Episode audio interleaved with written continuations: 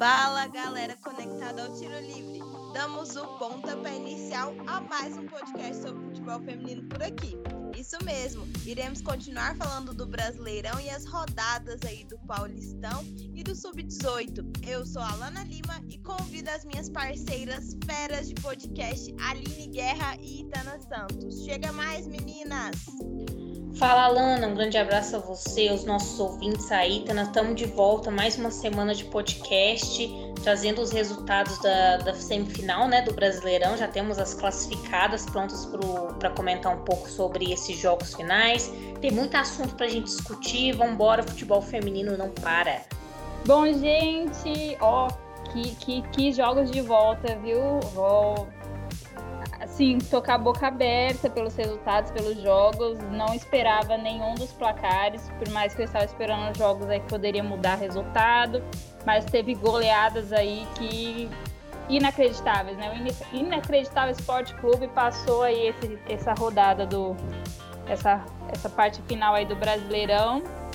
Agora para frente já teremos VAR, vai ser outra história, outra coisa sub-18 rolando, a gente tem que ficar bem de olho na base. E também hoje vou trazer notícias aí sobre nossas joias brasileiras que saíram dos times daqui do Brasil, estão indo brilhar fora, lá na Europa. Tem gente que já está até no, na corrida aí pela Champions feminina. Vamos, vamos ficar de olho bem atento aí, hein? É isso aí, pessoal. O programa vai começar animadíssimo. Mas antes, vale sempre ressaltar que o Tiro É a iniciativa da PROAI, Pró-Reitoria de Assistência Estudantil da UFO, e que nesse atual momento de pandemia, este podcast está sendo gravado à distância, respeitando o isolamento social. Pessoal, é um prazer estar aqui novamente com vocês, meninas, e com você, ouvinte querido nosso. Meninas, vamos conversar falando então de Brasileirão, jogo aí de, os jogos de volta das quartas de final? Vambora. Bate o escanteio que a gente cabeceia.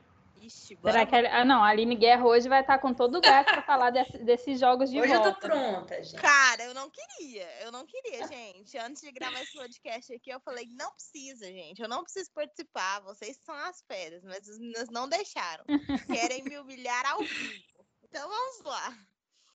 Domingo teve jogo às 5 horas da tarde, Corinthians e Havaí Kinderman. O Corinthians goleou o Havaí de 6 a 0. Também no domingo, às 11 horas da manhã, o meu São Paulo querido perdeu para o Internacional da Aline por 3 a 1. No domingo, às 8 horas da noite, o Palmeiras bateu 4 a 1 no Grêmio. E na segunda-feira, Santos e Ferroviária 2 a 2 E aí, meninas? Eu quero, eu quero que a Itana Santos comece, por favor, para depois a Aline me humilhar. O duro que vamos começar na ordem cronológica, né, Lana? Já começa de primeira, né? Mas eu vou, vou ser calminha. Na verdade, eu queria até que a Aline comentasse primeiro. Eu vou só, só abrir aqui, né? Foi um jogaço, mas de do nível do São Paulo muito abaixo, né? A equipe paulista podia muito mais do que aquilo que fez. Não sei o que, aconteceu com o time, né? O primeiro jogo foi muito bom. Acho que o São Paulo fez todo, toda a lição de casa, né? Marcou direito, tinha o meio-campo funcionando direitinho, as jogadas em velocidades, é, usava várias peças do ataque, né? Tinha dificuldade para infiltrar na defesa mas aí com uma, uma troca, que eu até comentei no podcast anterior, né? Quando entra a Jaqueline, que chamou para o contato do pênalti lá, né? A Jaqueline entra para poder dar uma gingada naquela defesa e funcionou. Veio para o jogo de volta, não voltou, sabe? O São Paulo não veio aproveitar o seu palco Morumbi, né? Que o jogo foi, foi lá na, no, no campo do, do clube, campo principal nós não tínhamos nada do que o São Paulo apresentou no primeiro jogo. Não teve o toque pelo meio de campo, era só lançamento de bola, não teve aquela pluralidade no ataque, era sempre só buscando a Duda. É... Não, não, faltou tudo o que ele fez no primeiro jogo, né? O, a marcação teve momentos que levou dificuldade para o jogo do Inter, sim mas não fez para ganhar o jogo. Então aí meio que o resultado foi totalmente, meio não, né? Foi um resultado totalmente merecido para o Inter. Só que a questão do São Paulo é, essa, essa quebra do clima do, jogo de, delas, né? Já tinha acontecido no meio da semana, né? Mais para o final do podcast a gente vai comentar os resultados do, do Paulistão, mas o São Paulo tinha feito um clássico no, no meio da semana, na quarta-feira, contra o Corinthians, e o resultado também foi 2 a 1 é, Só que o jogo do São Paulo já na quarta-feira foi isso que apresentou no domingo acho que o São Paulo, no jogo contra o Corinthians, esperava só jogar na, na, no erro. E o São Paulo não é um time para esperar para jogar no erro, é um time que é para jogar, de construir, de ficar com a bola e sair em velocidade assim que achar um espaço. E aconteceu isso com o Inter. Acho que como já tinha vantagem, tentou esperar jogar no erro, tentou segurar a casinha, mas não dá conta, porque na hora que outro time vem totalmente proposto, estudado, querendo se infiltrar, não se ganha jogo é, só no erro do outro, né? Porque se acontecer do outro não errar, se acontecer de na hora que você aproveitar o erro do outro você errar, não dá certo. Então você sempre quem entra com, com medo de ganhar, quem entra assim só para esperar o jogo do outro, não consegue. Você tem que entrar com aquele gás, com aquele fogo de ir fazer o gol e querer jogar. O Inter entrou desse jeito, o São Paulo não entrou, acabou tomando a virada e perdeu a vaga aí na semifinal. Vaga essa inédita para o Internacional, né, Aline? Gente, eu não sei nem como começar essa explanação. Segue a tua senda de vitórias, Colorado das Glórias, orgulho do Brasil. Tô até arrepiada aqui, gente. Desde, desde de Desde o dia, desde domingo eu tô arrepiada. Até hoje não voltei ao normal. Foi presente de aniversário atrasado, foi, né? Valeu. Foi demais. Cara. Foi um jogo Se muito. Se eu me retirar desse podcast, os ouvintes já vão me perdoar e saber o porquê. Mas, gente, assim, tudo que a Itana falou tá muito correto. É, realmente o São Paulo apresentou o futebol muito abaixo do que estava acostumado a jogar, né? Principalmente diferente daquele que apresentou lá no Beira Rio. Começar com duas, dois pontos negativos aqui que eu não posso deixar de falar. O horário do jogo, 11 horas da manhã, num solaço lá no Morumbi. Então, assim, o primeiro do primeiro para o segundo tempo, você viu que os dois times caíram assim, 60% de rendimento, porque as jogadoras estavam exaustas. Um sol assim de rachar eu acho, eu acho esses horários de jogo, gente, isso também rola no masculino também de vez em quando esses horários. Eu acho absurdo, acho que não faz sentido nenhum você colocar a galera para jogar futebol debaixo de um sol 11 horas da manhã. Enfim, outra coisa, mais uma vez, reclamar mais uma vez aquele negócio chovendo molhado, né? A falta do VAR. Teve um pênalti o São Paulo no primeiro tempo. Acho que foi no primeiro tempo mesmo. É, não marcado, foi um pênalti claríssimo. Então, assim, a falta do VAR e mais uma vez também o juiz, dessa vez ele estava de cara para o lance, não marcou também o pênalti. Então, assim, eu acho que agora, como a Itana falou, agora na semifinal a gente já tem o, o, uso do VAR, mas não faz muito sentido, a gente já discutiu isso aqui várias vezes, não ter tido nessa fase eliminatória agora já nas quartas de finais. Pode, ter sido, assim, crucial, apesar de que o São Paulo não jogou muita bola, mas poderia ter sido um lance que daria classificação para o São Paulo, nem que se fosse ali né, na sorte. Então, assim, prejudica sim as equipes e pode definir resultado, que é o que a gente não quer. A gente quer que os resultados sejam definidos na bola. Então, assim, dois problemas aí que, que eu não posso deixar de ressaltar. O Internacional entrou nessa partida com uma postura muito diferente que é o que eu tinha falado semana que vem. Dá para reverter? Dá para reverter, mas tem que jogar bola. Tem que propor o, a partida, tem que marcar a saída de bola do adversário, tem que fazer sufoco, tem que criar. E foi o que o Inter fez. O Inter começou num ritmo muito bom, tomou o gol e conseguiu reverter a, a, a, partida. Então, assim, a Duda, que é muito importante para o São Paulo, não jogou bem. Então, assim, sem ela, o meio de campo ali, as laterais, parece que não funcionam muito bem. Então, o time fica morto no meio de campo. Só ligação direta, bola chutada, isso aí não funcionou contra o Internacional. A Vivi fez ótimas defesas também, salvou muito o time. É, o, o, gol da, do o terceiro gol do Inter foi assim, quase no finalzinho do jogo. Eu já estava assim, rezando, pedindo, meu Deus, lá vem os pênaltis, traumatizadíssima pelas Olimpíadas, mas o Inter conseguiu marcar o, o, gol assim nos últimos minutos, ressaltando mais uma vez também a partida que a Fabi Simões fez. Uma jogadora crucial para o Internacional essa temporada. Ela fez uma temporada muito boa jogando numa posição que não é muito a dela, aprendendo essa nova, essa nova função no time. Foi decisiva nessa partida contra o São Paulo, que é aquilo, né, gente? Jogadora boa é aquela jogadora que faz a diferença no momento que o time precisa, né? Chama a responsabilidade para si e, e consegue trazer resultados como esse.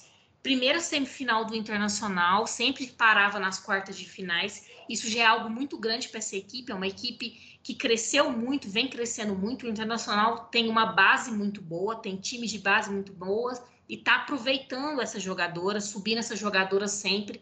Então, assim, foi, foi uma, uma classificação suada, é, mas merecida, principalmente pela essa mudança de postura do primeiro jogo para o segundo jogo. O Inter mostrou que queria a classificação, que não tinha jogo perdido, não, e entrou para jogar bola e conseguiu. Eu acho que isso dá uma moral muito importante para o time, principalmente para a próxima fase. Então, assim, é, foi uma vitória fantástica, uma classificação heróica e uma pena para o São Paulo, que poderia sim ter aproveitado a vantagem do, do, primeiro jogo e ter jogado melhor e garantido a classificação, mas não apresentou futebol nenhum no jogo de, de volta. É isso aí, meninas. Eu, eu infelizmente vou ter que concordar com vocês, né? Porque a gente é clubista, somos clubistas.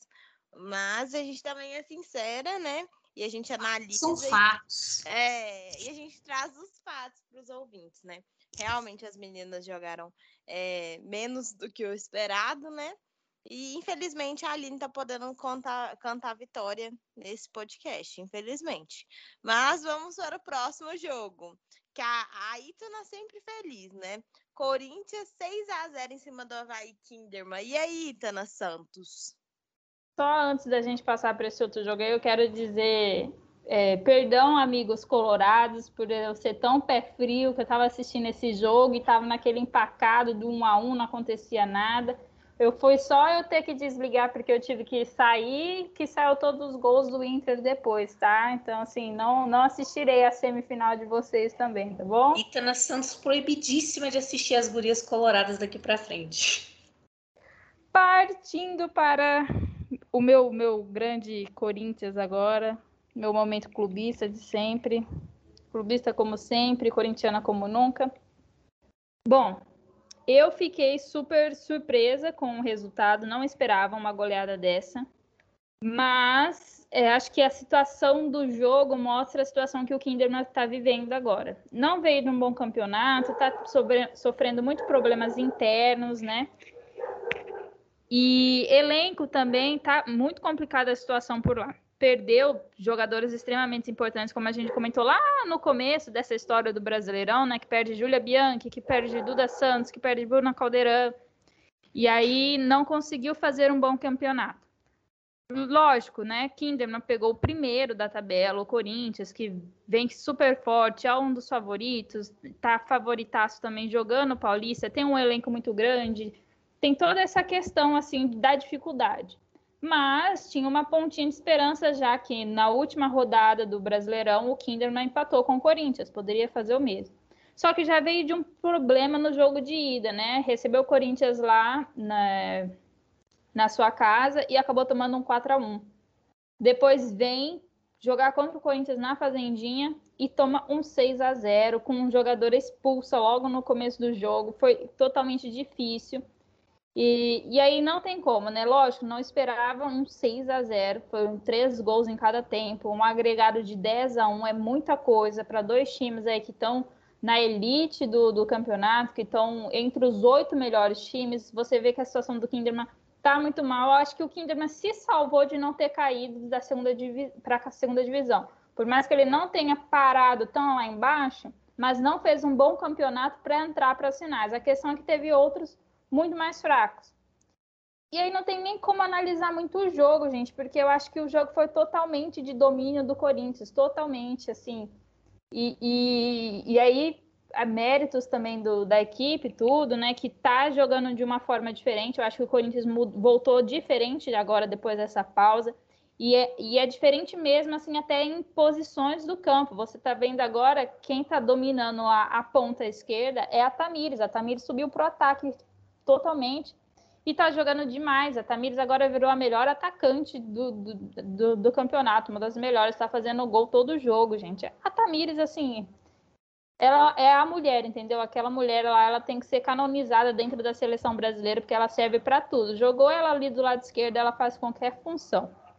E, e, e, é isso, eu acho que não tem nem, nem muito o que falar, não. O Corinthians vai tranquilo para essa próxima fase, depois dessa baita goleada. Acho que a questão principal é a atenção que a gente tem que dar para o Kinderman quanto à sua manutenção no futebol brasileiro. É, bom, a Tamires realmente é, é, é, um monumento né, do futebol, da lateral. Eu queria muito ver ela jogando com a Caldeira na seleção brasileira, cada uma numa, na sua lateral. Eu acho que elas iam compor o time de uma maneira, dar uma segurança para as laterais do Brasil que a gente ainda não teve. Mas, mas realmente, é, eu não, não. Tá aqui uma goleada de 6 a 0 num jogo de quartas de final é, é, é algo assustador mas eu não esperava, não foi algo que assim que, que me assustou muito. Como eu disse no, no último podcast, é, era impossível para o Kinderman reverter. Não fez tudo que a Itana falou, é, é, são os fatos, não fez um bom campeonato, deu sorte de não ser rebaixado. É, o time agora também está passando por problemas financeiros, eu acho que isso também é, afeta o psicológico de qualquer atleta, né, de qualquer funcionário que está vendo o seu, sua empresa passar por problemas financeiros como está passando. Então, assim, é, eu acho que é todo um conjunto. O Havaí Kinderman não está passando por um momento fácil, no dentro de campo e também fora de campo. É, eu acho que o único ponto que se pode se ressaltar dessas quartas de finais entre Corinthians e Havaí é que o Corinthians teve a, o caminho mais fácil, né?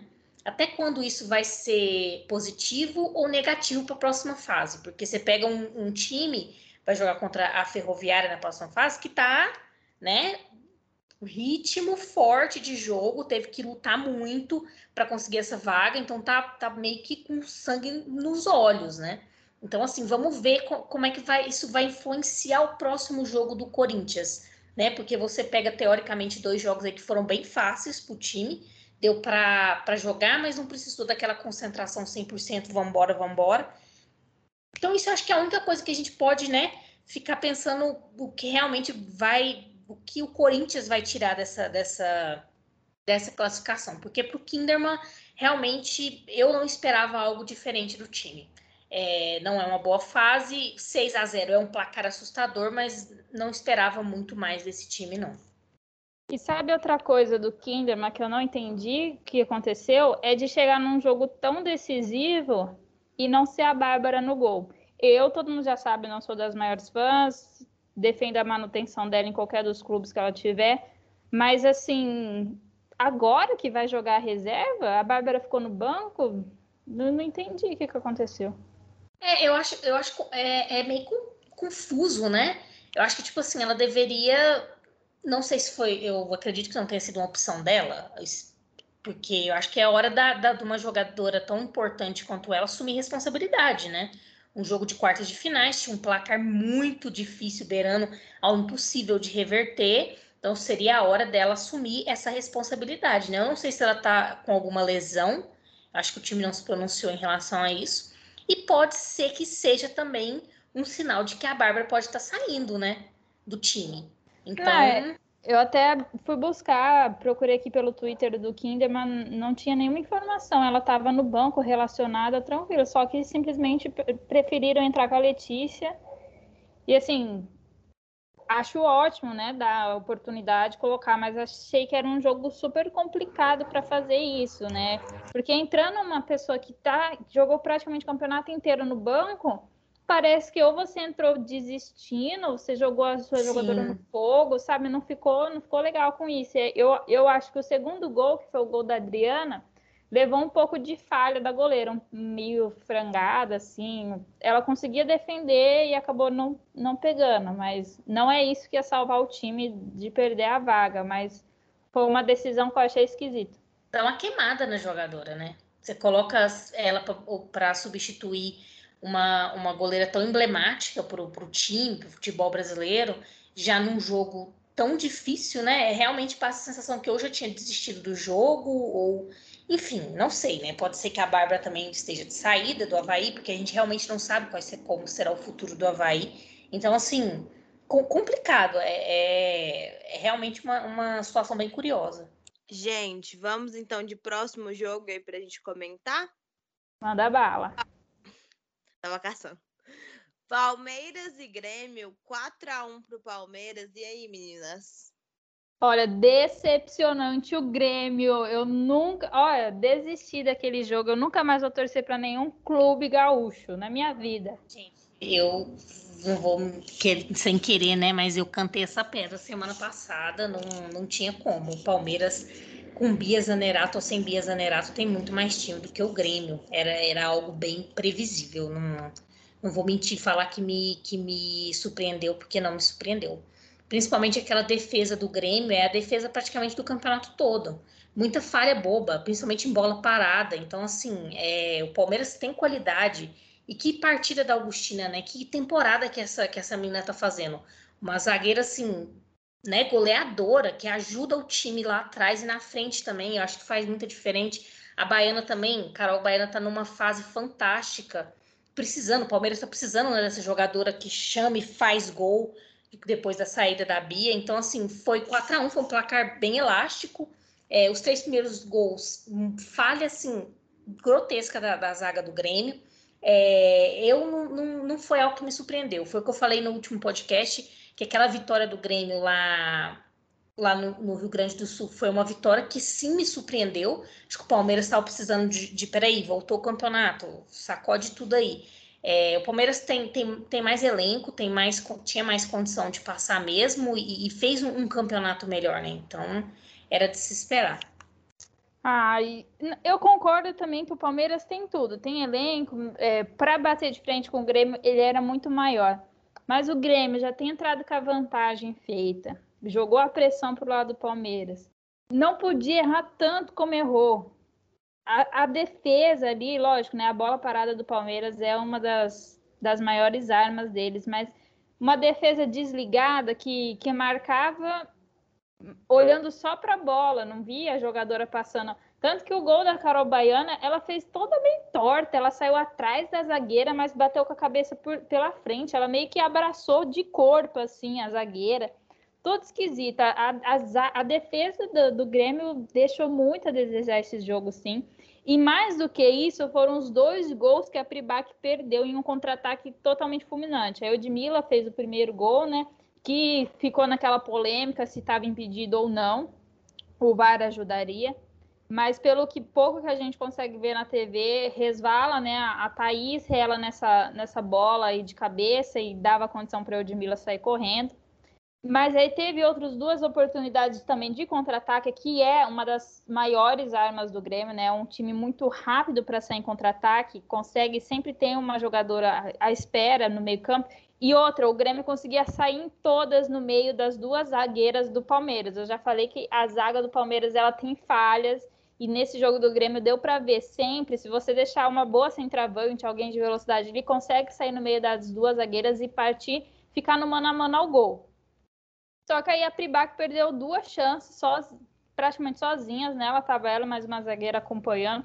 Ela podia ter finalizado, mudar a cara do jogo ainda no primeiro tempo, ter ido para o intervalo com 2 a 1 3 a 1 e a pressão do Palmeiras ia aumentar total. Só que foi com empate, Palmeiras acertou a casinha, voltou com a cabeça no lugar. A Augustina brilha mesmo, ela é uma ótima jogadora, é uma pena ela não ser brasileira, que acho que o, o, o, Brasil, a seleção brasileira ia ganhar muito com uma jogadora dessa, né, no nosso elenco.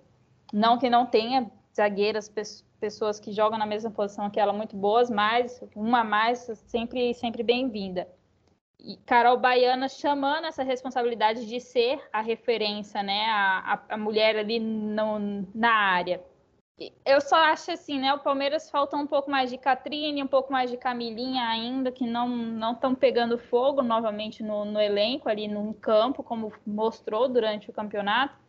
Mas parece que se acertou um pouco nesse jogo contra o Grêmio ainda fala ainda das falhas na zaga, lembrando que a zaga também não conta mais com a Rafael, que também continuou na China, não, não voltou para o Brasileirão e era uma das ótimas zagueiras desse time. Mas na hora da bola parada, na hora de pegou uma defesa falha, como estava a situação do Grêmio, já era. Tudo que o Grêmio fez de bom no primeiro jogo, não fez no segundo jogo. Não teve a marcação, perdia muita bola, perdia as chances fáceis e contou com a tristeza aí das suas três principais atacantes, né, as principais jogadoras que fazem gol, que é a Rafa Leves, a Maiara e a, a Laís Estevam, se não me engano não, não podiam jogar, né? Lesão, cartão, cumprindo suspensão de cartão, e aí Grêmio viu passar, passar longe essa vaga. Eu estava torcendo por um Grenal na semifinal, mas não rolou. Então, e, e lembrando também que apesar da, da vitória larga e tal, é, todas as falhas do Grêmio que a gente falou, eu não acho que esse Palmeiras foi testado bem nessa, nessas quartas de finais também. É, jogou mal no primeiro jogo, esse jogo, apesar do, do placar de 4 a 1 foi mais nos erros do Grêmio, nas faltas de, de aproveitamento das chances que, que as gremistas é, não tiveram, do que, né, mesmo assim. Então, assim, eu acho que esse Palmeiras jogou muito mais na fase de, de classificatória do que aparentou aqui. É óbvio que a gente Não ressaltou. Muito é, então a gente ressaltou as faltas da, da que, que, a Bia faz, né? Então, jogadoras que, que saíram, outras que, que às vezes por lesão e etc. Mas mesmo assim, esse time que mostrou nas quartas de finais deixou muito a desejar. Então, aí é o que semifinal são dois jogos, precisa voltar a apresentar aquele futebol, senão, até porque o internacional vem muito mais motivado, né? Vem aí de uma classificação histórica né? Uma classificação assim muito mais na raça, muito mais jogada. Então assim, é, isso pode pesar para o Palmeiras. Precisa recuperar aquele futebol da primeira fase. E pensando nessa questão aí do, do peso dos jogos do Palmeiras, eu que faço aqui o paralelismo aqui com os times paulistas que estão jogando Paulistão, Palmeiras também não está tendo jogos difíceis no Paulistão, ainda pegou times muito abaixo. Acho que o primeiro foi o, o Taubaté, Agora na segunda rodada não lembro quem foi, mas é na próxima ainda vai pegar o, o Nacional. São equipes bem baixas, assim, que também não dá para testar.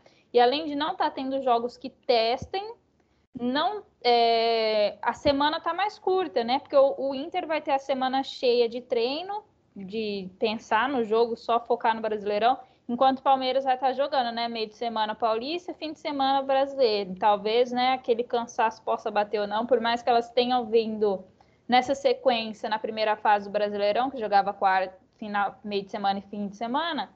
Agora não estão todos os times nesse ritmo. Pode prejudicar, quanto pode melhorar, né? A quem gosta de estar sempre num, num ritmo mais forte, pesado, a quem aguente. Mas pode, pode ser um diferencial. Ou pode dar um também. gás também, né? Pode. E lembrando também que a gente não sabe nem a data, né? Desse, dessas, dessas semifinais. Então, Sim. pode ser que tenha aí um período maior para se preparar, para descansar, para trabalhar, ou talvez não tenha, talvez já, seja esse final de semana que a CBF ainda não divulgou. Então, acho que isso Será tudo faz. Certeza, né? É, isso tudo faz diferença, não adianta negar. Isso aí, meninas. E aí, o que, que vocês têm a comentar do jogo do Ferroviária com o Santos, que ficou 2 a 2 a Ferroviária né, passou aí para a semifinal? Novamente o melhor jogo. Sem dúvida, né? Acho que a gente meio que previu isso, né? Que, que seria o melhor, um dos melhores jogos dessas quartas de finais. E, e acho que ressaltar mais uma vez a Luciana. Acho que a gente já, já enalteceu a Luciana várias vezes nesse podcast durante essa, essa, essa temporada. É, ela fez uma, uma primeira fase muito boa, apesar de que a Ferroviária oscilou muito, ela, ela fez boas apresentações. E nesse jogo também salvou a Ferroviária várias vezes, principalmente no primeiro tempo. O Santos veio com tudo, precisando do resultado, né? E a Luciana fez um excelente, uma excelente apresentação. E a Ferroviária conseguiu o, o empate no já também de virada e, e para manter essa classificação. Eu, eu, assim, eu honestamente esperava que o Santos fosse deixar a Ferroviária dominar, mas eu acho que o Santos foi guerreiro, eu acho que, que conseguiu é, correr atrás do, do, resultado, conseguiu jogar, mas infelizmente não deu. E eu acho que muito graças à performance da Luciana, que salvou tudo e todo mundo nesse, nesse, nesse jogo. Se não fosse ela, talvez o Santos conseguiria o resultado. Sim, eu também acho que essa é uma vitória aí que já podem, se ainda não começaram, já comecem a montar a estátua da Luciana na frente do estádio da Ferroviária e a homenagem que está na hora. Essa mulher pega demais no gol, temos que exaltar mesmo. Ela é uma ótima jogadora, uma ótima liderança também, passa uma total confiança à Ferroviária. E sobre essa questão do domínio do Santos, eu acho que a Ferroviária passou a ser um time que não joga com a bola mais, né? É um time que, que preza menos pela posse de bola, deixa o outro time ficar mais com ela e sai em ataques mais pontuais. E principalmente acho que a Ferroviária é o único time que arrisca muito mais de fora da área, né? Acho que a Sochor que fez o segundo um dos gols aí e, e vier uma bola de fora, acho que e, e bem depois, né? Pode ver que sempre quando a gente vai eleger um dos melhores gols de rodada, essas coisas, sempre a Ferroviária ganha por essa questão do gol que é arriscado mais longe, né? Bem mais uma batida bem mais de qualidade, alguém que está tá super atento no jogo. Então, Ferroviária se tornou esse time assim, deixa o outro mais jogar, mas está sempre atenta. Na hora que vê uma bola, um espaço, é aquela arriscada fatal. Foi um jogaço, como a gente já falou, Santos dominando, é, arriscando tudo, só que a questão é que tem a Luciana, né? A Luciana é a goleira que pega, e mesmo que esse jogo fosse para os pênaltis, eu pelo menos daria a chance total para a Ferroviária por conta desse histórico da Luciana aí. Esse é um time que está ganhando pela confiança da defesa, eu acho, não desmerecendo o ataque, que tem ótimas jogadoras. E legal de ver as meninas que estavam lesionadas, né, que ficavam no banco maior parte do, do campeonato, o caso da Aline Milene, o caso da Xoxor, que voltaram a jogar e jogando bem, dando outra consistência para o time. Mas que eu acho que é, é isso aí, a Ferroviária está com uma estratégia de, diferente do que ela vinha antes. Tá? Acho que viu que não deu muito certo durante a fase de pontos corridos mudou o percurso aí, a Lindsay jogando muito bem, sabendo usar suas peças e chegando longe, né? Ferroviária também é uma das outras favoritaças aí. E vamos para mais um Corinthians e Ferroviária. Parece que eu já assisti esse jogo dez vezes só esse ano, toda hora. Não, e é muito bom ver a Ferroviária conseguir essa classificação assim e jogando melhor, porque ao contrário do Kinderman, por exemplo, que eu acho que a Ferroviária e o Kinderman fizeram é, campanhas bem parecidas na fase de, na fase de pontos corridos, que foram campanhas irregulares, ruins. A Ferroviária um pouquinho melhor, mas mesmo assim perdendo jogos, jogos bobos, assim, falta de, de organização do time, perdendo muito gol, cedendo empate, cedendo, é, acabando levando a, a derrota nos últimos minutos de jogo. Então, assim, é bom ver que a Ferroviária conseguiu repensar a sua maneira de jogar futebol, repensar o seu jeito de, de sua estratégia de campo, pegar um Santos que veio tão confiante da fase de, de da fase inicial e já conseguiu uma vitória de primeira e, e conseguir esse empate na Vila Belmiro. Então, assim, você vê que a Ferroviária parece que sabe, retomou aquele espírito vencedor de uma equipe tão tradicional no futebol feminino, né? E aí sim eu já consigo ver uma semifinal contra o Corinthians mais equilibrada. Se fosse aquela ferroviária do começo do ano, já não, já não sei como seria. Mas agora eu já vejo o time com, com uma maneira de jogar futebol bem melhor. Então, assim, isso eleva, né, a qualidade do futebol que a gente vai ver. E só uma última informação só a Ferroviária e o Inter, que eram os times que estavam na metade abaixo desses G8, que conseguiram passar, né? Lembrando que a classificação geral ficou Corinthians, Palmeiras, São Paulo, Santos, Ferroviária, Inter, Grêmio e Kinderman. Que aí a gente fala ah, quem vem de melhor campeonato, essas coisas, lógico que muda tudo no mata-mata, mas aí você vê como o time cresceu, né? Que Ferroviária e o Internacional foram times em potenciais durante a primeira fase do campeonato. A gente elogiou vários jogos, mas viu essa oscilação grande. E aí volta né, a crescente, volta a se firmar, consegue achar o seu jogo aí e desbancar São Paulo e Santos, que também. O Santos nem tanto, mas o São Paulo a gente elogiou demais aqui a crescente que ele teve no campeonato. E, e, é o que a gente falou, né, no, no primeiro podcast dessa volta do, do, do, Brasileirão, que teve uma pausa muito grande, então as equipes tiveram tempo de preparação também, o que também prejudica, por um lado, que perde aquele ritmo, né? Times, por exemplo, como São Paulo, que veio numa crescente no final do campeonato, você quebra aquela, aquele ritmo da equipe. Então, assim, é, é um campeonato novo, né? Para mim é como se começasse do zero. E tanto a Ferroviária como o Internacional conseguiram trazer esse, esse espírito guerreiro, esse espírito de força e, e conseguiram mostrar um futebol bem melhor, principalmente nesse, nesse o Internacional nesse, nesse último jogo, nesse segundo jogo, do que mostraram nas, em alguns jogos da, da primeira fase, né? Isso é muito legal. Eu acho que mostra também a qualidade dessas equipes, né? Que a gente vê que o futebol brasileiro, cada dia que passa, vai se fortalecendo mais, né? Não tem mais dois times ali muito fortes apesar de a gente ter o Corinthians que sempre se destaca, a gente vê que todos os times têm capacidade, capacidade de, de evoluir o futebol, de fazer partidas é, fantásticas como essas que tiveram nessas quartas de finais. Isso é muito bom, isso vai valorizando o nosso, o nosso campeonato, vai valorizando as nossas equipes e para o futebol feminino como um todo, é, é, a gente só tem a agradecer, né, por essas, por essas performances. É isso aí, meninas. Como nós já citamos as semifinais aí, elas não têm data, né? É, mas nós já sabemos que, que será jogo de ida e volta, Ferroviária contra o Corinthians, Internacional contra o Palmeiras. E aí, vocês acham que, que final dá quem? Corinthians e Inter? Seria uma final assim para nós? Eu acho que seria interessante uma final entre Corinthians e Internacional. Acho que seria legal. Eu acho que, que vão ser dois jogos assim muito disputados. Eu acho que todas as quatro equipes chegam com, com chance de, de, classificação, não tem como dizer que não.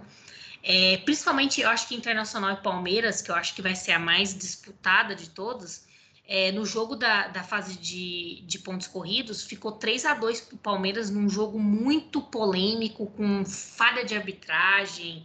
É, então, assim, teve de tudo e eu acho que teve jogador expulsa. É, então, assim, o, o, Internacional jogou muito bem contra o Palmeiras na primeira fase, um Palmeiras que tinha Bia Zanerato e uma equipe toda bem jogando bem melhor do que está jogando hoje. É, eu acho que o Inter chega com mais gás, chega com mais motivação, mas também o Palmeiras tem um elenco. Não dá para mentir, o Palmeiras tem um elenco e uma maneira de jogar que funcionou muito melhor do que o Internacional na primeira fase do campeonato. Então, assim, apesar de que nessa, nessas quartas de finais o Inter se classificou melhor, é, jogando melhor, eu acho que agora não dá muito para levar isso em consideração. Eu acho que vai ser um jogo muito equilibrado. É, o Corinthians ele tem um, leve favoritismo sobre a Ferroviária porque vem jogando desde sempre é, um futebol um degrauzinho acima dos outros, né? É, e, e, só que aí a gente lembra daquele, daquela partida também Ferroviária e Corinthians que ficou 1 a 0 para o Corinthians só e foi um jogão. Luciana também pegou tudo. Então não dá para prever o que vai acontecer. O Corinthians passou muito fácil nas quartas de finais, né? Então às vezes chega ali achando que vai ser fácil e, não é, né? A Ferroviária se classificou bem, está jogando futebol melhor, então bem previsível. É, como eu disse, eu acho que o Corinthians tem uma leve é, vantagem ali, é, favoritismo, mas também é, se decide dentro de campo com a bola rolando. Eu acho que vão ser dois jogos fantásticos e pode acontecer de tudo. Futebol pode acontecer de tudo, né, gente? É por isso que a gente gosta tanto. Da agora para frente eu não faço mais projeções sobre o Corinthians, eu só falo dos resultados, tá bom? Com medo de zicar de ser qualquer coisa. Mas sobre Corinthians e Ferroviária é o, um clássico, é aquele, aquele clássico de que é 50-50 para cada um por chance, não existe nada, o jogo, o resultado vai acontecer só ali, não tem nada que venha para fortificar algum time antes.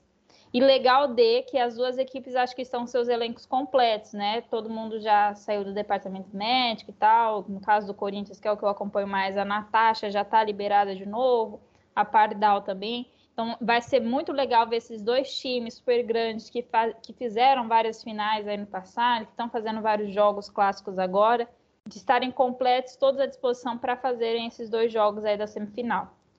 Você comentou do último jogo do Corinthians, né? Esse do 1 a 0 foi o último, penúltimo encontro deles. A Ferroviária e o Corinthians já jogaram agora depois das Olimpíadas no Paulistão, que foi o, o 3 a 0 do Corinthians. Só que não jogou do. A, a Sochor não entrou naquele jogo, ainda estava se poupando para o Brasileirão, e eu acho que a Analice também da zaga, não, da, lateral, na verdade, também não estava. Por isso que eu reforço novamente essa questão do elenco, que vai estar ele inteiro para fazer a semifinal.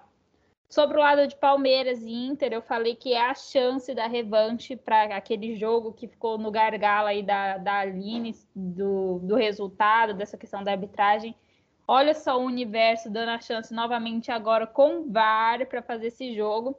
E já cantei a bola aí. Palmeiras tem espaço. Se o Inter souber jogar ali na entrelinha de meio campo com a defesa, aproveitar esse espaço que as duas zagueiras deixam pelo meio, é, é, é para ganhar, é jogo que dá para ganhar e tomar cuidado com as bolas paradas do Palmeiras. Batida de falta, escanteio e as chegadas da Bruna Caldeirão pela lateral direita são totalmente fatais. Se não tomar conta ali na área de atenção para quem está subindo, quem está chegando livre, toma gol sim é aquela questão, se o Inter fizer aquele jogo do Inter e Ferroviária durante a fase de classificação, tá na minha cabeça até hoje que foi um jogão, foi assim o melhor futebol do Inter nesse campeonato, eu acho.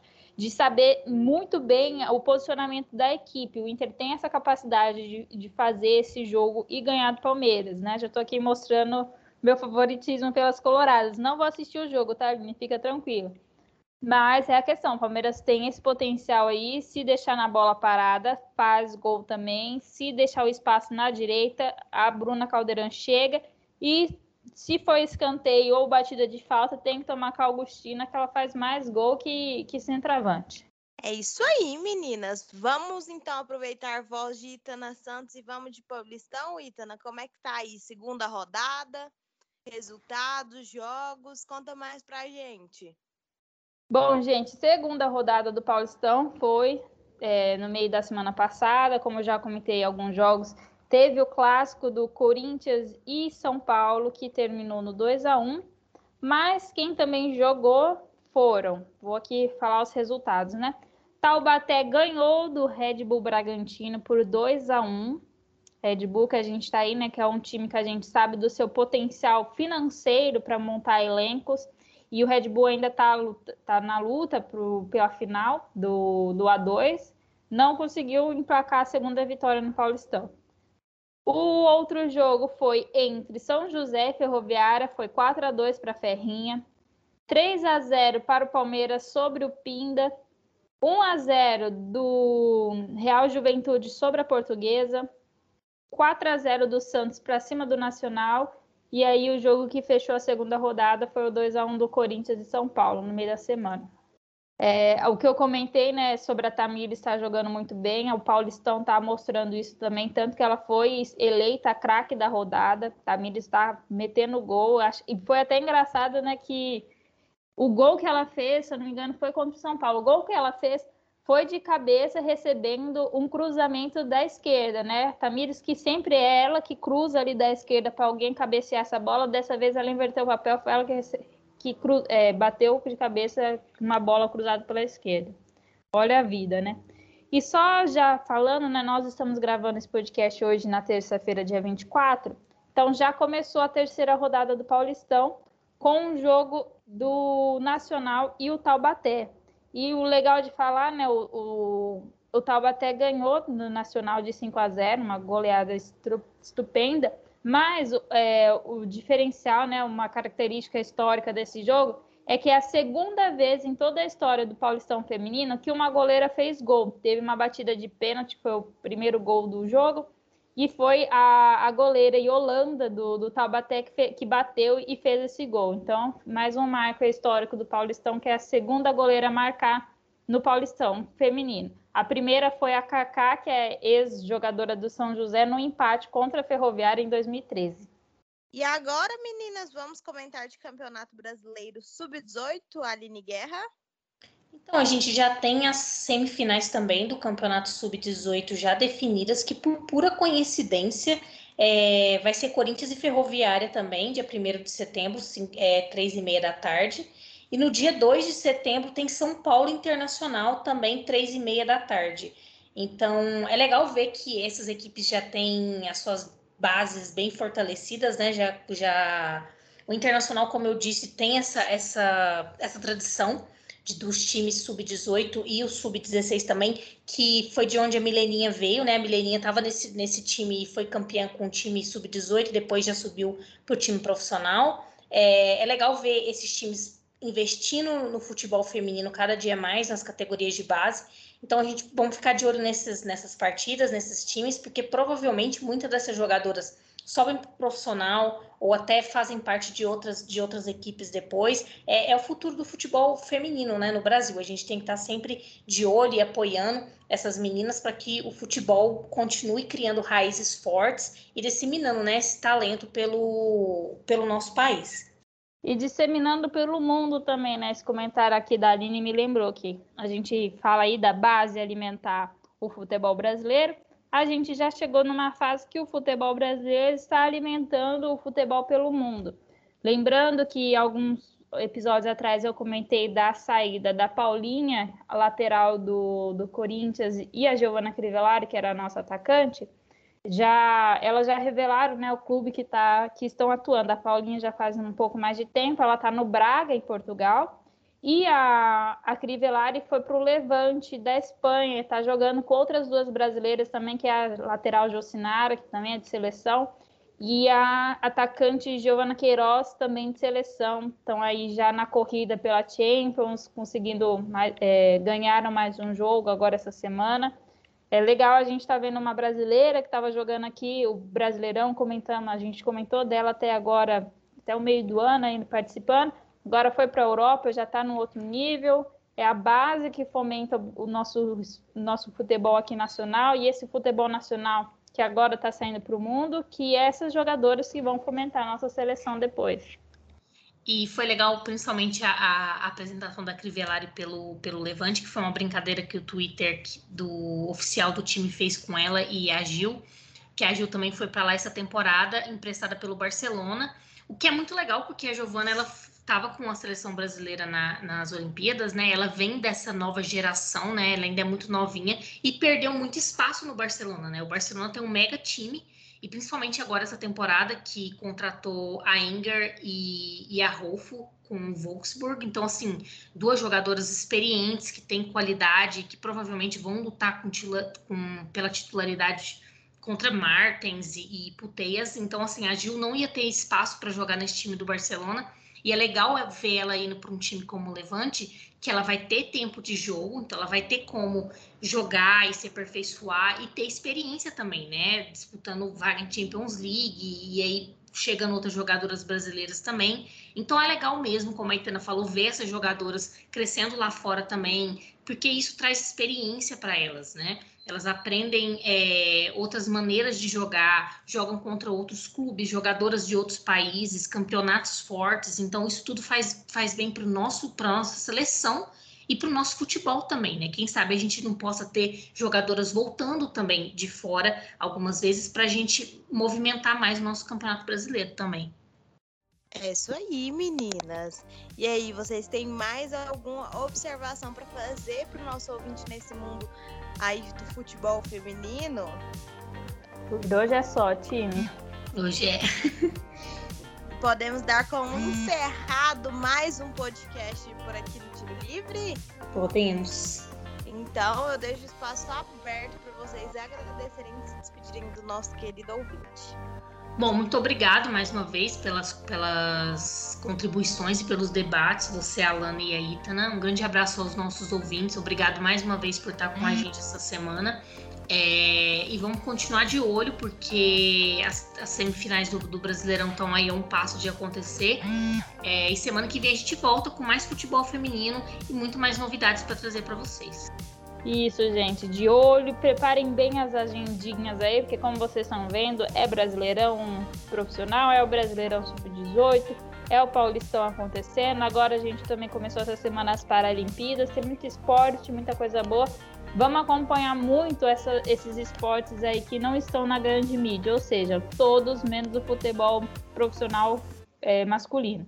Do resto, a gente é bom acompanhar, dar apoio para os nossos atletas consumir né, conteúdo, pessoas que produzem conteúdo sobre esses outros esportes aí, porque nós vivemos num, num país que tem potencial em todos, em vários esportes e que pode investir ainda mais nisso, tanto para homens quanto para mulheres, quanto para atletas olímpicos e paralímpicos, tá? Semana que vem a gente volta com mais informações aí sobre o futebol feminino, a Aline Guerra não falou a famosa frase dela, mas eu falo que o futebol feminino não para. É isso aí! E foi bom a Itana Santos nos lembrar que tem Paralimpíadas aí. Vocês estão prontas para maratonar? Será? Tem, tem que ter força, né, gente? Acabou de, de recuperar das Olimpíadas, lá vamos nós novamente. Mas vai dar certo, gente. Nem recuperei, certo. gente. É isso aí, boa sorte aos nossos atletas aí paralímpicos e que eles tragam muita medalha para o nosso Brasilzão, né, gente? É isso aí. Muito obrigada a você, ouvinte, pelo carinho, por nos acompanhar, pela paciência, por estar aqui toda semana nos ouvindo. É isso. É o fim de mais um podcast sobre futebol feminino aqui no Tiro Livre. Esse podcast foi produzido por Alana Lima, Aline Guerra, Itana Santos, edição de Itana Santos e direção geral de Luiz Felipe Borges. Música